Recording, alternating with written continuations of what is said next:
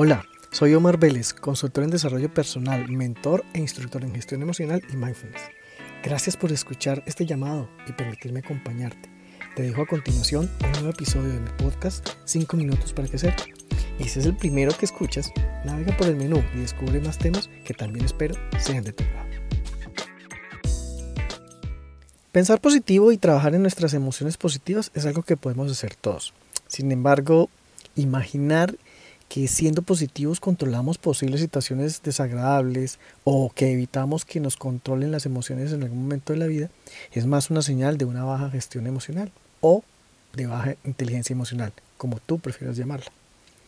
Quizá a ti como a mí también te ha pasado que hay días en los que nos cuesta más ver las cosas con una buena cara o simplemente pensar que algo podría pasar de repente y afectarnos. Eso es natural es tu mente expresándose a través de tus emociones. Hoy en día se habla de positivismo tóxico o esa tendencia a pensar que debemos estar positivos en todo momento y evitar pues, emociones negativas. Sin embargo, gracias a que se le ha prestado más atención a nuestra salud mental, sabemos que todas las emociones son necesarias y que la inteligencia emocional no se trata de reprimirlas, sino que más bien eh, se trata de saber reconocerlas en el momento y lugar que aparecen, para así gestionarlas antes que ellas nos paralicen y tomen el control de nuestra mente. Ahora, es importante entender que sí es posible construir entornos y pensamientos más positivos para nosotros y quienes nos rodean.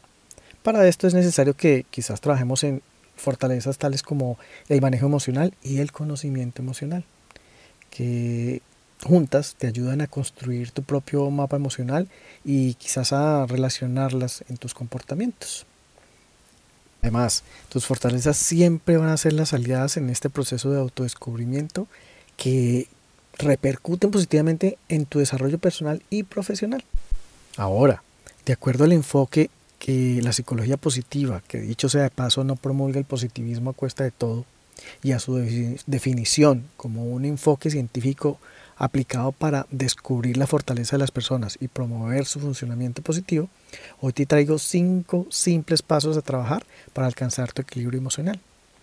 Lo primero sí tiene que ver con trabajar el positivismo, pero desde el punto de vista de la ampliación del espectro de las emociones positivas que nos ayudan a construir los recursos personales que quizá nos facilitan afrontar posibles situaciones adversas en el futuro. Es decir, es crecer en resiliencia para transformar nuestra mente primitiva o en ese reactivo en el que mantenemos en una nueva mentalidad, es decir, que sea más creativa. El segundo punto es desarrollar el compromiso o tal vez el grado de conexión que tenemos con nosotros mismos y con lo que hacemos. El tercero se basa en generar relaciones positivas, partiendo siempre de la generosidad y la bondad con que miramos nuestro entorno y a nosotros mismos. Y el cuarto, eh, el cuarto punto se basa en encontrar y vivir la vida con sentido y con propósito. Y el último punto es aprender a alcanzar nuestros objetivos y sentirnos realizados en la vida en lo que sea que estemos haciendo.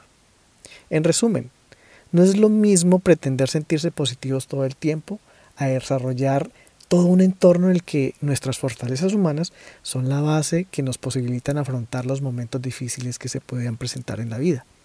Y para esto es, es, esencial permitirnos experimentar y vivir completamente nuestras emociones. Como tal vez puedes notar, es aprender a vivir y afrontar la vida a través de un proceso que inicia con nuestra capacidad de conocernos emocionalmente para desarrollar todas esas fortalezas y vivir la vida que nos merecemos. Espero que esta información sea totalmente relevante para ti o si conoces a alguien a quien pueda interesarle, por favor compártele.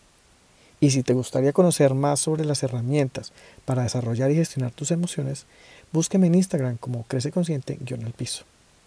Bueno, gracias nuevamente por escucharme y espero me acompañes en otro capítulo de este podcast que se llama 5 minutos para crecer. Nos vemos pronto. Chao, chao.